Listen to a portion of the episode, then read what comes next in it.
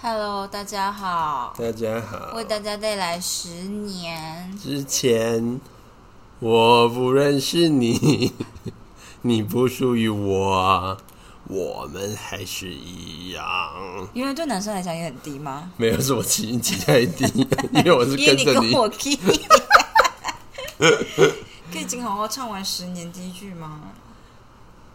陪在一个陌生人左右，走生人过渐？渐熟悉的街头。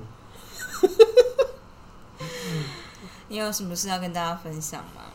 啊，我的机票被取消了，现在重订了。对啊，然后长荣呢？呃，我真的是不太懂为什么长荣会取消那么多班次。当然有可能就是单纯只是因为不赚钱嘛？哦，可能就是不赚钱吧。就是原本可能他们当初都预想说还是会有人搭这样。暑假没有，就是在疫情前可能就预期预期暑假应该会卖的很好，结果就是疫情一来，然后就发现他们好像可能就是七月初的时候就发现啊，看来不行了，所以他们就把大部分的航班都砍了。嗯，然后所以那时候我就被，就是他就叫我回电嘛，然后就问他说，那这样子可以改到什么时候？因为原本是八月二十八号，然后正常来讲，长荣飞维也纳呢一周是四班。然后呢，他就跟我说，呃，目前呢就只有前一个礼拜八月二十，或者是在是九月三号这样子。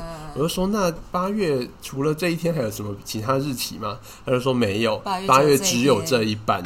我想说，这也太夸张了，长荣那倒了吗？长荣会倒吗他们不会倒，长荣货运超赚钱的，？OK，他们就是现在就一直吃货运，超爽。虽然长荣就是人股票好像最近开始就是航海王要结束了，哦开始暴跌了。因为之前实在太多人，你知道之前就是有一个数据啊，你知道当日冲销这件事，冲销是什么？当日冲销就是叫当冲，就意思就是说你当天买进来，当天就卖掉。哦，所以其实呢，就是那个钱，对，那钱根本就还没有进到银行的账户里，你就把它再转手掉了嗯，这叫当日冲销，因为你一买一卖，整个销销账就销掉了呃的意思一。买一卖这样的感觉。对对对，然后呢，当日冲销这件事本来就是稍微比较冒险的事，嗯因为如果是赔的话呢，你也要当日直接把它赔掉的意思。啊，对，就是你今天没卖掉，你今天看早上买大涨，结果下午看到大跌，你就你又不得不卖掉，你可能手上根本没那么多钱，嗯，你就只好卖掉，然后就就赔了一屁股这样这样。之类的。然后反正那时候就有一个数据说，就是在航海王最红的时候呢，就是航海有台湾有三个最强的，就是长荣阳明跟讲另外一个忘记是什么了。反正三家海运超强，嗯然后暴涨，然后大家狂买，然后就发现里面有三成，就是整个台湾的股市里面有三成的人是当日冲，诶、应该说当日冲销里面有三成的人是为了买航海王的。就是正常来讲，当日冲销这件事本来就相对冒险，对，然后但是就是表示这些冒险的人几乎全部都在玩这个，哦，你的意思说，哦，就是航海的股之所以会冲那么高，是因为真的有超级多人在里面赌博，哦，就是赌说今天还会涨，今天一定还会涨这样子所以。我早上买，下午卖掉这样，对对对对对，就是然后赚价差，对啊，看谁就是压到最后一手，就前几天就最后一手老鼠会耶，就炸裂。这不是很老鼠会吗？对啊，所以这几天都有一些新闻说，我们他借钱买航海王赔了多少钱之类的。啊 这个循环真的是很很固定，每年都会有。，OK，好的，先不讲这个。总之呢，那个航班就是只剩下一班，所以后来我，而且我就上网去查，我就发去长荣的订票的网页一看呢，发现你不管怎么查都候补。我嗯，想说，啊那候补，那我也不能不太能确定到底是不是真的补得到，对啊，所以我最后干脆就直接订了土耳其航空，哦，那这样子我的里程嘞，就是用里土土里程换的土耳其航空哦，嗯嗯，呃，里程是一样的啦，因为起点跟终点是一样的。我本来打算说，我就是看是。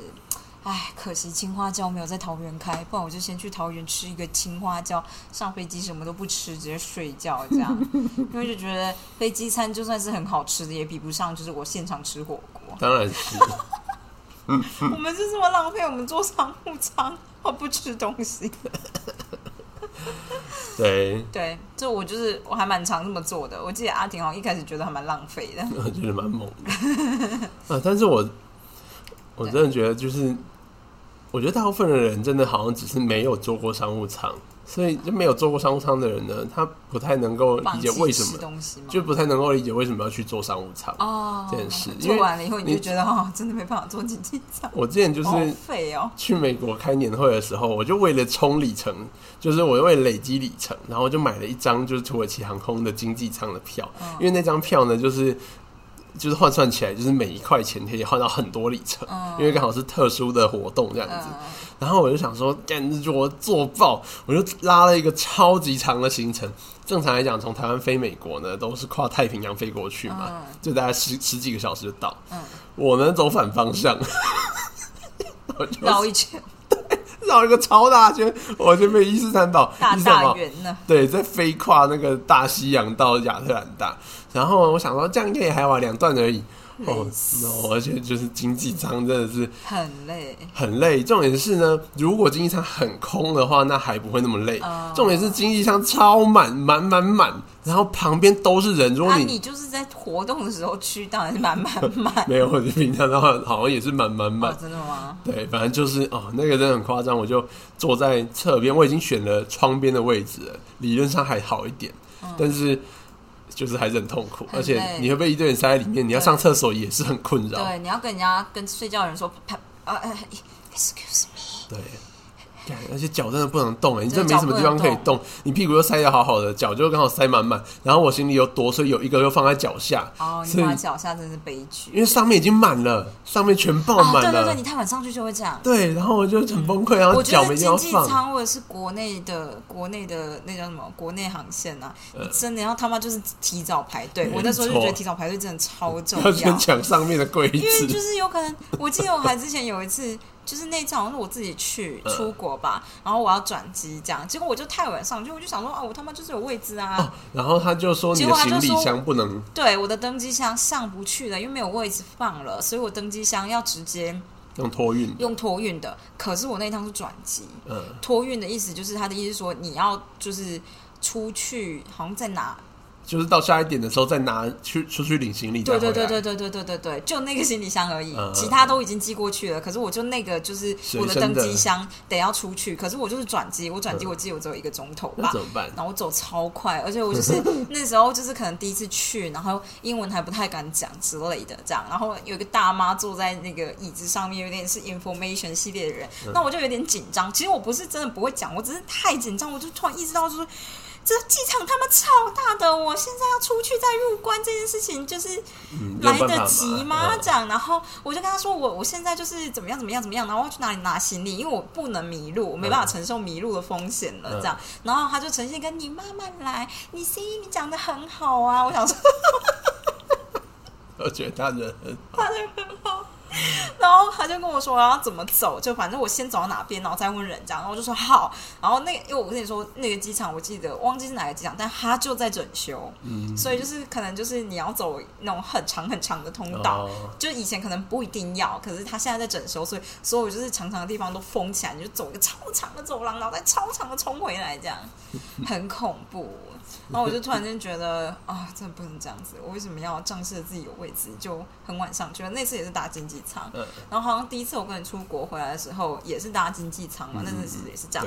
然后我那时候回来的时候是搭一排九人座，我的第我是排第三个这样，然后就很累，就是九人座是旁边可能就是最旁边走道旁边还有两个，所以好像对，好像中间五个人，旁边两个两个这样子啊，好像不是，我记得我数过，我这一排是九个人，哼，中间就有九个人，对，中间九个人，好猛，多很多大台啊！就很大台啊。然后我就，而且他就只有感觉只有，我不知道啊，那是什么美国联合航空吗？是啊美联吗？嗯，对，然后我就觉得我坐到第三个，其实离走道没有真的很远，可是我进去还有两个，然后再过去就是就是进去两个才是最中间的那个，所以我记得是九个没有错，就大概是六七八九，就是这种很很夸张，我从来没遇过的数字这样。然后我就觉得里面人都没有出来哎、这样，然后或者是你要睡觉，你就觉得里面人会不会突然要出来这样，嗯然后就是就是我那趟旅程几乎没有睡，然后我到新加坡转机的时候，嗯我他妈直接在椅子上面睡死。就真的睡死，就是别人把我行李拿走也不会，就是我完全没办法发现那种，超赞。超累，那飞十几个小时完全没有睡。嗯，对，就是这样子。然后我后来就觉得，就是唉，过度痛苦。对我觉得过度痛苦，我就觉得我没办法再出国了。原来是我害的。是你害的。哦，好的，我好的，们来念一下拖延心理学，在哪里？哦在，这里。面。我跟大家分享一下，我今天其实做了一件很荒谬的事情。我看了就是美国版的《嫁到美国》TLC 有这类的节目。其实最一开始好像是 Discovery 做的，但 Discovery 做的是，比如说美国有很多人，就是反正他们就是以美国的观点出发的一个节目嘛。所以 Discovery 那个呢，就是说大家都会在上网认识国外的网友。然后有些人呢，就摆明了可能要绿卡；有些人就是说，反正我就是爱上了这个网友，所以 Discovery 那个就是国外的网友呢会来到美国，然后美国签证旅游签就是九十天，嗯所以他们会在九十天内考虑要不要结婚。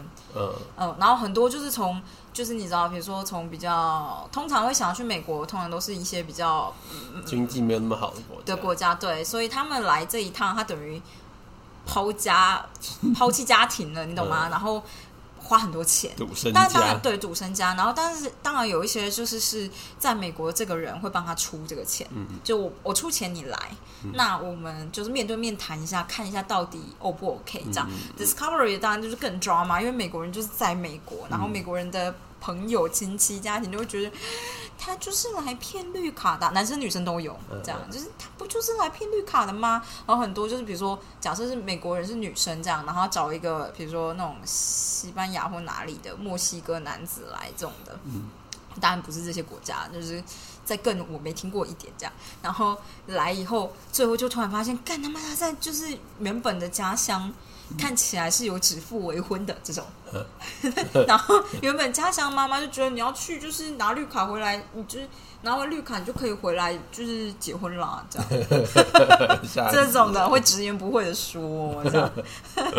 就是在 Discovery 这种，然后 TLC 的呢，就是为了要区分这个差别，所以他们是美国人飞去网友的那个国家这样。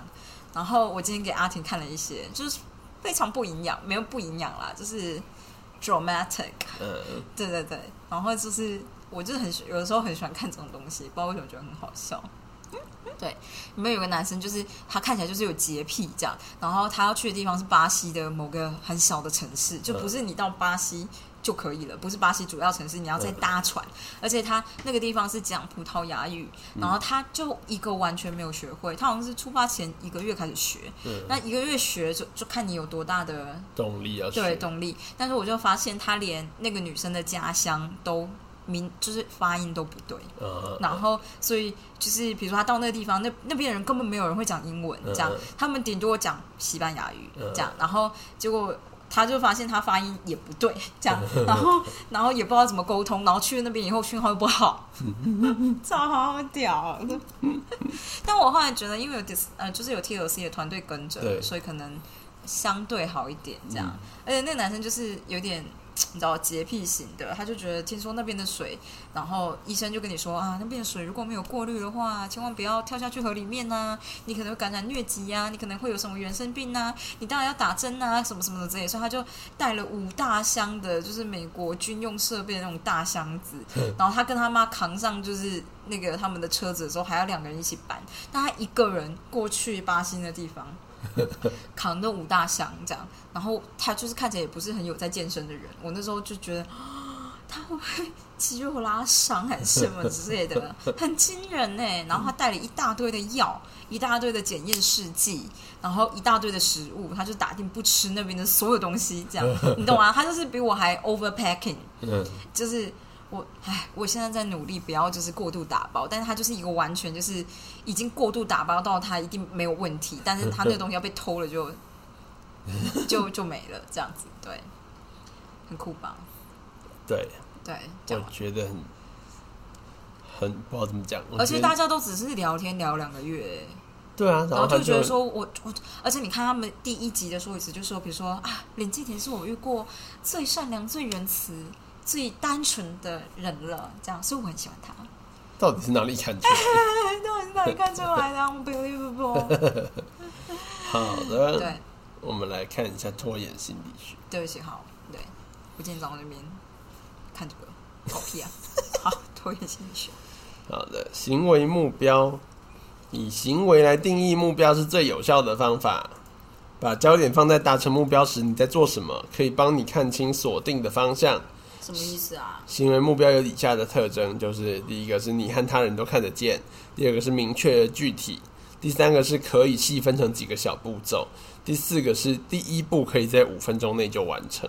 好，好的，反正就是你要定你的目标，你必须要有这四个四个要点，才比较容易执行的意思。嗯所以他说，如果你定一个目标是我想停止拖延，虽然是不错的目标，但却不是行为目标，因为你无法真正看到自己停止拖延。你要怎么看？为是什么？对，你要怎么看到自己停止拖延？就是这件事情就不具体。嗯，需要就是具体的讲出你的行为要是什么。对对对对对，要不然你就是然后才办法定出你的目标。对哦，然后而且就是那就是你要是具体的，而且这件事如果说你只是说我要停止拖延，那这个细分成几个步骤，你要怎么细分，嗯，就很难做这件事。嗯所以他就下面的解释一个一个解释。第一个是看得见，就是你的目标要看得见。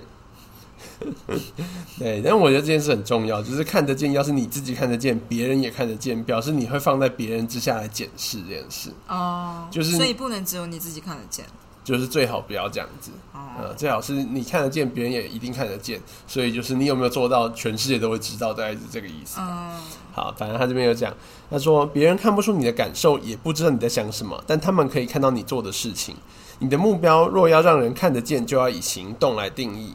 想象一台摄影机在拍摄你完成目标的样子。嗯摄影机记录你的成就时，你在做什么行动？你是采取什么行动才让摄影机可以证明你有做到？大概是这样子。哦，就是说你要拍一部纪录片，告诉别人说我真的就有做到目标，嗯。你要让人家看得出来，不是说你说了算这样子。哦 OK，就是不是就一触可及的那种？嗯你觉得？对，所以他就说，如果你的目标真的叫做他这边定行为目标，它是一个专有名词啊，嗯就是他他希望你的目标是一个行为目标，可以可以用行为来定义的目标。对。那这个行为目标应该要能够被拍下来，就是能够被拍下来成为你的目标，这样子。好，好像是拖延者常说：“我希望工作没那么难招架。”就是一个可以理解的愿望，但是不是行为目标。嗯别人因为因为别人根本看不出来是否你觉得工作难以招架，嗯，因为这是而且这也是无济于事的声明我。知道这件事就是跟你在练习托福写作的时候，你需要定义何谓，比如说何谓难招架。呃，就是何谓快乐？因为比如说，我希望生活更快乐，那你想要定义出你的快乐是什么？对你没有先定义，人家就很难，你就很难告诉你别人。写的就会太空泛，然后别人无法理解，这样没。错，然后大家是所以不是都跟他去考考托福，就痛苦一下，你知道？超痛苦的。好的，然后 OK，当你觉得工作没那么难招架时，你是怎么知道的？工作要到什么程度才会让你觉得应付自如？为了把它改成行为目标，我们建议你选择一件你拖延的事情，然后以行为来界定它的完成。好，或许你决定我要更新履历表，把它放上网络，嗯或者是我要读那本有关拖延的书，读其中的一章，嗯哼，或者是我要和牙医约时间看牙。哦，哎哎、这我对我来讲，这很需要特别说要做这件事、哎，对，所以他就说这三个呢，就是第一个是把更新履历表放上网络，那这摄你的这个虚拟的摄影机拍到的画面，就是你按了电脑上发送的按钮，啊你按下去才算是成功这样子。然后看书的话，就是你有看完那一张合上书本那个动作，摄影机有拍到，你才算看完。好啊，然后或者是你有打电话到牙医诊所，讲完挂断电话，的摄影机就有拍到。大家要不要多看 TLC 跟 Discovery 这类 drama 的频道？也许就能够精确的抓到他想要什么。没错，当你达成这些目标时，你可能觉得事情没有那么难招架，你也会确切知道什么事情是帮你感觉的更好，就是什么事情让你感觉更好。嗯，好的，第二个事情是要明确具体。拖延者容易以模糊的用语来思考问题，所以他们无法具体描述。嗯当你达成目标时，你究竟在做什么？确切是在什么时候做的？还有谁也会在现现场吗？嗯我们常听到有人设定的目标是“我想重整我的生活”，嗯像这种模糊的目标，注定会让拖延拖延者陷入困境。然而，如果你把目标转换成明确具体的用语，也会得到一些重新规划的线索。像是呃，你可能会决定整理一下堆积如山的档案，把重要的留下来，丢掉其他的。这也太麻烦了。重整可能是指清理橱柜，或是找来清理专家，明确指出你想达到的目标，可以帮助你更快达成。但你有可能跟清理清理专家吵架 OK，但这也是一个方式。啊、OK，好，下一个是细分步骤。达成目标的唯一方法，不管目标大小，都是按部就班，一步一步来。我最近有做的比较好。他说，就像俗话说的，“大步难迈，小步飞快”，这是哪一国的谚语？没有小步就是会变碎碎 小碎步在跑步，你会超累。好，行为目标可以细分成明确的小步骤，就像最终目标一样，每个小步骤都必须是看得见、具体的。嗯，如此一来，你会有一系列的小目标可以逐一完成，瞄准这些阶段性的小目标，而不是直接瞄准最终目标。这有一个好处，因为每一个小目标都比遥远的大目标更生动清晰，比较容易达成。就是短视尽力啦。对啊，但是人就是这样子。对，我觉得就是这样，真的是这样。我今天看 paper 一直遇到困难，后来我就想说，一段一段看，嗯或者是这一段我真的看不懂，我后来就想说，好，他在描述这张图表，所以图表分成 A、B、C、D 四个图，我就先看图 A 再说什么。没错，然后就是把它看了一个钟头之后，终于看懂一个图，然后就觉得啊，自己很废，但又看懂了。没错，但至少你有做到一个小目标。对，好的，像是他说我我必须为下个年下个月的年度会议编好公司明年的预算。这种目标可能会让人觉得难以招架，而且下个月好像还很远，容易让人厌烦，又没那么紧迫。我觉得到我三十岁以后，我就觉得一个月他妈超短，很恐怖哎、这样 五个礼拜也太短了吧？这样，对呀、而且一个月才没有五个礼拜，大致上四个礼拜吧。对。好的，继续。你可以把这项工作分成几个组成要件，找出去年编列的预算，然后更新预算分类，再来预估每项分类的收支，然后再来在周五的会议上和你的助理讨论之类的，这样一步一步来。嗯所以就是把编列明年预算分解成连串的短期步骤时，就比较好处理了。有时候你分解目标时，就会发现它比你想象的还要复杂。像是这里有一个 Brenna 想要在一周内完成 IT 部门服务的季报，但是他错过季报的截止时期限，报告已经过期了。他设想的步骤是：一，请所有 IT 工程师把他们的季度工作报告寄给他；二，检阅他们的报告，整合成一遍一份试算表；三，把编好的试算表寄给老板，并且附上一份说明。巴拉巴。布雷纳的的确设定了行为目标，因为他可以看到自己寄送报告给老板，但当他要跨出第一步，就是要请所有，呃，就是第一步是要把请所有 IT 工程师把他们的工作报告寄给他，他就想到他要寄写电子邮件给所有的 IT 工程师，他发现一个问题，这一季里有有个工程师离职，又进来一位新人。他有那位离职工程师的资料吗？那他已经跟新人交接清楚如何追踪自己的服务记录了吗？他需要多花点时间指导新进的工程师，教他了解如何整理出他需要的资料。真的吗？这这哪需要主管来做啊？哇塞，反正他一定没学 Python 啊！我刚刚第一个想的就是这个记忆没有很简单啊。像一九七零年啦，I'm so sorry。那时候只有 Fortran 呢、啊，然 后 Fortran 搞我还没有啊。Fortune 也是可以，可不行没有办法。好，哎、好可以啊，你可以用 CMD 做。没关系。好，傅雷娜也想起他上次交季报时做了一份笔记，说明如何改善简报。那些笔记到哪里去了？他应该花时间把笔记找出来吗？还是用旧范本就好？Oh my god，我超常这样。当布雷纳回避思考任务时，当然就不会思考如何完成任务了。现在，当他检讨行为目标时，才发现自己有些步骤没有考虑到。他不再确定一周可以如期完成报告，对于自己低估完成的时间感到生气。啊，我很常这样、嗯但是就就是你，我觉得生气归生气啦，但这就是一个前进的步骤。嗯就是至少你会看到你的原本的计划是不切实际的，嗯你就会更实际的规划出该有的样子。嗯好的，他说，呃，他说对于呃，不过在实现目标的过程中，通常都需要评重新评估时间，嗯把目标分解成几个小步骤，可以帮你理清任务的现实状况，无论是好是坏。把焦点放在你需要采取的步骤上，也可以提醒自己，为了到达终点，你必须上路往前走。走多数拖延者只想到终点，不愿意多想如何到达。很多人后来才惊觉，完成的步骤过程可能充满挑战和成就感。好，最后最后一个是最小目标。拖延者常对目标有不切实际的想法，因为他们想到理想的状况，仿佛他们有无限的时间和精力似的。我希望有无限的时间 and 精力，但实际上没有。所以的七月底要写出 draft 啊！我我我对，好，剩下两个礼拜，加油！I can do it。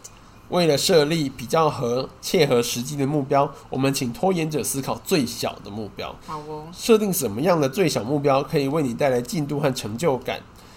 就是复制先贴上，先复制贴上。我觉得这是一个办法，至少档案里面不是白的。对对对，你就不会觉得每次哎很白呢。对呀，较大的目标中是否有某个部分是你可以先挑出来，在有限时间内完成的呢？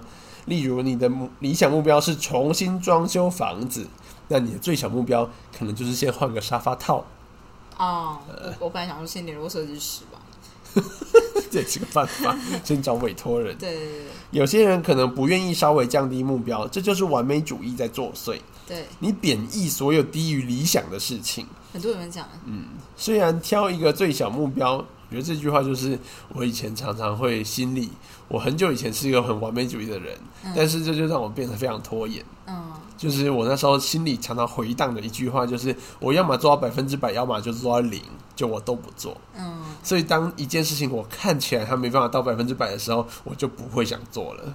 嗯，我会想要完成，嗯，然后就是尽完全力完成。我觉得你这心心态就是稍微比较健康一点，就比你健康一点。但是尽完全力意思是，可能我会消耗自己的身心状态，对，比较不好，不是那么好。对，也不是那么好。但是我会尽全力。如果我尽全力完成，百分之百分之八十，就觉得哦，就这样了。OK，对，好的，可能下次会更好吧。嗯嗯嗯嗯，这完全不要求自己。我好的，他说就是，虽然挑一个最小目标，可能对你的自尊是个打击。但是从小事着手会让你更有成就感。嗯，你可以一步一步的达成目标，塑造真实的成就，而不是坚持设定超高的目标却毫无行动。我跟你说，我后来就是我后来想了一下我自己个人的习惯，我就发现我其实会找一个人来监督自己做，只要那个人催催着我做就好了。嗯，就是因为有时候我就是我会拖，是因为我不想做，然后我不想做，就代表我根本没有办法自己做起来这件事情。比如说像结婚这件事，就处理结婚这件事情，我根本没有办法自己想要做，所以我们就找了婚顾，婚顾就会按时间问你，你怎么做了没？你那个不要做，那个不要做，那边做，我这样就啊很烦呢，然后就早去做啊，不然怎么样给人家交代？所以我就觉得这是一个你知道。面对拖延的好方法，你不需要自己去面对它，你就不要面对它啦。就是你知道，我就觉得这样，因为我我根本不可能委屈自己，不是委屈，对，你看我就会用委屈自己，委屈自己主动去做，我根本做不到这件事情，但我可以经由别人逼着我做来执行，这样我是这样想的啦。我觉得这是一个很好的方法，对对对对对，就是突然觉得我们婚礼能办完，真的很感人。对啊，而且我们就是运气超好的，对，我运气很好。而且我就看到很多，就是很多大家就是之前大家都一直取消嘛，连到今年，就是我记得今年原本哦有啦，今年我还是参加了几场婚礼，就三四月的时候。今年吗？对啊。哦，我没有，嗯。然后，但是后来就我遇到的都取消了。哦，是啊。对。哦，我只是觉得，就是好像很多人就是。我我认识的不少人把今婚礼压在今年的暑假，然后都蛮惨的，很就全取消了，都蛮惨的。而且婚礼就是一个越拖你就越不越没动力。对，我都觉得就是如果他们真的这样取消了，我都很好奇他们之后会不会再想要再办。我想说大概就会直接去登记，然后就结束。没有要看男生或女生有没有一个人超级想办，或者是爸妈到底觉得怎么样。因为有些不是你想不想办的问题啊，那 我们两个可能就会就算了吧，这样。对对，哦，但是我一定要度蜜月。那我可能就会想说要办，因为我觉得度单纯出国啊，对我那时候度蜜月的想法是这样，我是觉得办婚礼很辛苦，所以去度蜜月应该会觉得很爽。哦，对。但是如果你没有办婚礼就是辛苦，对度蜜月对我来讲就是额外出去玩很累。好吧，你说的也是没错，本来是这样子想的啦。好的，对。但我吐蜜月也是蛮辛苦，那真的身体太差。对，我今天想要跟大家抱怨一件事，我小事也快速讲完。就是我在虾皮上面会卖漫画，就二手漫画。但我这个人就是卖漫画就没有在管价钱的，这样我反正我就是一本六十块啊，你要买不买都随便这样。然后我就很讨厌遇到，其实这也是我第一次遇到而已啊。那我之前有遇到过一次，但是那是卖鞋子，然后我觉得鞋子就是一个。其实不是很好卖的东西，但是我很多鞋子都是很新的，这种我买的会议的鞋子，但其实最后你就会发现，你根本不可能穿高跟的鞋子出国，因为。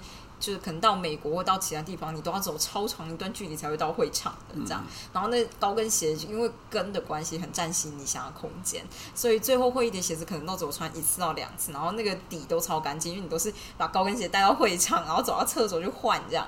然后你再走出来，然后会场可能都地板五星级饭店什么之类的，所以都都还蛮干净。然后那是好像卖的时候，他就问我一堆很多问题，比如说哪里有没有伤到啊，这鞋子型号怎么样，我根本就。不管这鞋子型号怎么怎么样子，我想说我都已经把牌子跟尺寸都弄出来，然后照片也都拍了，到底想怎样这样？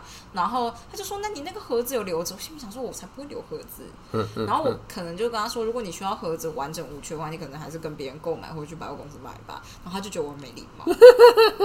他说：“我只是想确定我没有买到重复的鞋子，我想让他随便。”然后因为我卖的很便宜，这样。然后漫画也是一样，就是就算是昨上礼拜买的。两百四十块漫画，我就是一本，就我不想要留，我就是一本六十块卖掉这样。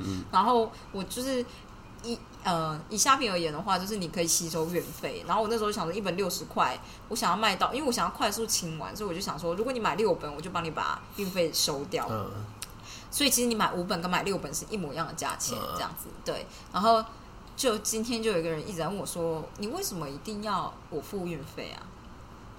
我想说，你买六本可以不用付运费。他说：“为什么一定要六本？”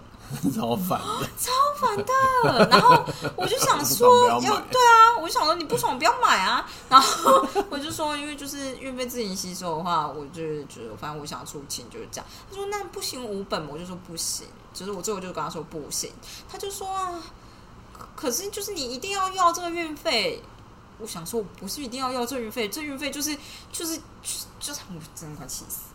对，而且他就问很多问题啊，比如说这书况怎么样啊，什么之类的，我就觉得啊，好吹毛求疵的人哦。我知道可以问，就你买二手东西，你当然想要知道状态怎么样。但不过这个东西真的很便宜，你懂我意思吗？就当然还可能是我现在状态，就是我我现在的金钱状态让我觉得六十块很便宜。我在想说他是不是国中生啊？因为就是他就会斤斤计较啊，然后要东要西，然后说话不明确。就是很多东西，他就会问两个问题，然后你回其中一个，他就以为，比如说他如果说啊，你这书都有附小卡吗？什么之类，然后我就跟他说某一本没有，这样，嗯，他就说，他就以为我说那本书没有，他说可是你明明就说，就是你明明就有抛，就你就说这本书要卖，是描述什么东西？说什么小卡？对，然后我们的对话就一直呈现这样子的状态，然后我就觉得，就是他是不是，他是不是脑袋不好？对。呆也没有脑袋不好，就可能比较没有逻辑，然后处理事情有点乱糟糟这样，然后他就一直抱怨我，就是我好像卖很贵，或者是我一一定要跟他收这个运费，那我就觉得你你你就挑六本啊，然后就说哦，就是可能我挑不到六本，我想说那你可以不要买，我那时候跟他说就是你可以就是考虑找价钱更好一点的卖家这样，然后最后他还是跟我买，那我就有一种你他妈好妖这样，大概是这样子。那有些人就是很爱鲁小啊。对，我觉得重点是，如果我今天是卖一个三十万、二十万、一万到两万或几千块的东西，我都可以理解。有些人就觉得这是一笔钱，然后你又不是什么有商誉的卖家，不是商誉啦，就是你你又不是什么公司品质保证系列的卖家这样。然后，所以我可以理解大家对这种事会比较 concern。可是我就觉得，如果只是钱很小，有点像是你今天上网买个十五块的东西，然后你一直问东问西。你就觉得这个钱就这么小啊？不然你期待什么？就是如果你真的那么介意，你就是再花个三倍钱、两倍钱，你去买新的就好啦。对，就是这样。对不起，我就抱怨一下。我就觉得我，我就想了一下，觉得我真的不适合当生意人，因为我就会觉得你他妈不要买。对我就是差点就打出，我觉得你去找别的买家这样。对。如果是我的话，嗯，我会把它暂时下架，然后说别人买走。哎，不好意思，刚刚有人下了，不好意思，没有了。哎，我之前真的有一次这样，哎，就有一个人问，他就问那本书，就是是一本小说而已啦。嗯然后就是他就问说：“你这本还有吗？”我就说有啊。然后我就突然就是在五分钟之后看到下单了，我就以为是他下单，后来发现是别人下单。我跟他说：“哎不好意思，刚刚被买走了。”这真的是刚刚哎，好惊讶对，大概就是这样子吧。好吧，今天就先这样子吧。嗯，来练习。风沙黑，对，哎哦，如果是正式的说再见，要怎么说呢？呃，Truth 不是，是哦荷花。花对，就这样，再会啦。荷花。